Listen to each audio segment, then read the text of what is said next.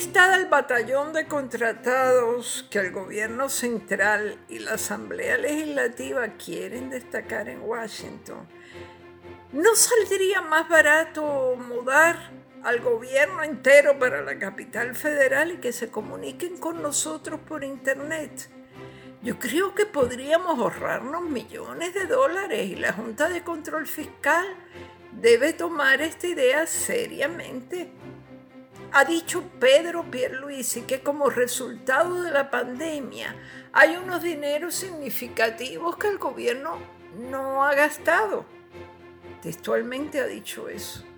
Significa que le pedirá permiso a la Junta de Control Fiscal para gastar más dinero o para gastar ese dinero asignado a la emergencia en el inútil chapoteo en Washington. Este es el único país en el mundo, el único al que la pandemia le ha dejado lo que si denomina dineros significativos que no se han usado. Que eso lo digan las farmacéuticas que han desarrollado la vacuna, pasa. Pero que lo diga un gobernante fuerte, demasiado fuerte.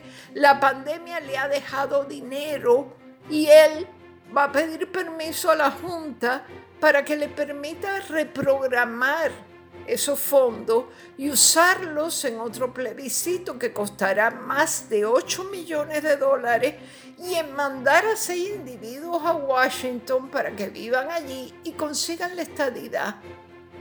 Eso puede hacerse. Puede cogerse el dinero que nos han dado para mitigar el costo de la pandemia y darle 8 millones a la Comisión Estatal de Elecciones con el papelón que ha hecho para que celebre una consulta y escoger a una gente que irá a vivir a Washington la dulce vida. Es que esto no debería poder hacerse. ¿Cómo se va a usar el dinero que los americanos mandan para asuntos relacionados con la pandemia?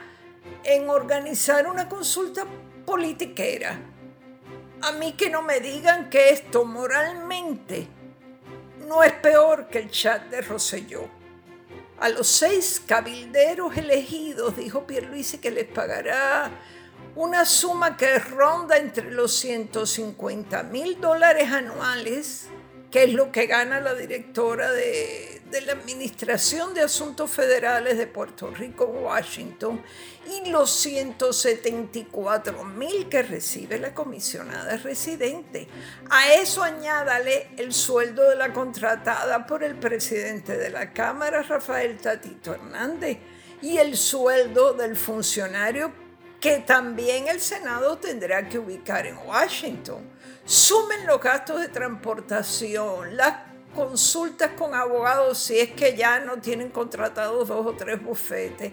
Y díganme ustedes, si no es más negocio que el gobierno se vaya para allá. Se buscan un lugar tranquilito en Washington y, o en los alrededores de Washington y sale más barato. A todos les conviene mudarse al corazón del imperio porque de lo contrario estarán solo los cabilderos que abogan por la estadidad. Y quién sabe, si se les da. Hay mucha gente que le está pidiendo a Biden la soberanía, como la ex alcaldesa de San Juan, que aunque eh, fue colaboradora de Bernie Sanders, tiene contactos con la nueva administración federal. Lo mismo los estadolibristas, hay que estar allí, donde se bate el cobre. ¿O es que dejarán que PNP y soberanistas les coman los dulces? No, señor todos a Washington.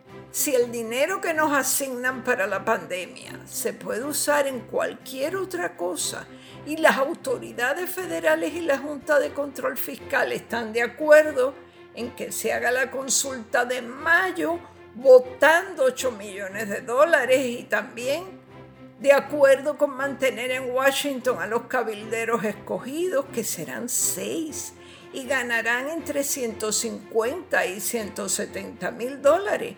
Pues adelante.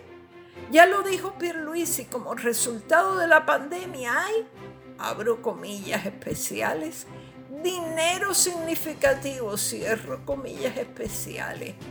Es tan irónico y misterioso que de buenas a primeras y gracias a un pangolín en China, que hasta el año pasado no sabíamos lo que era un pangolín, Washington se llene de cabilderos, consultores, asesores y asediantes de congresistas y funcionarios de la Casa Blanca. Lo único que tendrían que tener cuidado de que con las nuevas medidas de seguridad no los confundan al entrar al Capitolio y les den dos o tres palos.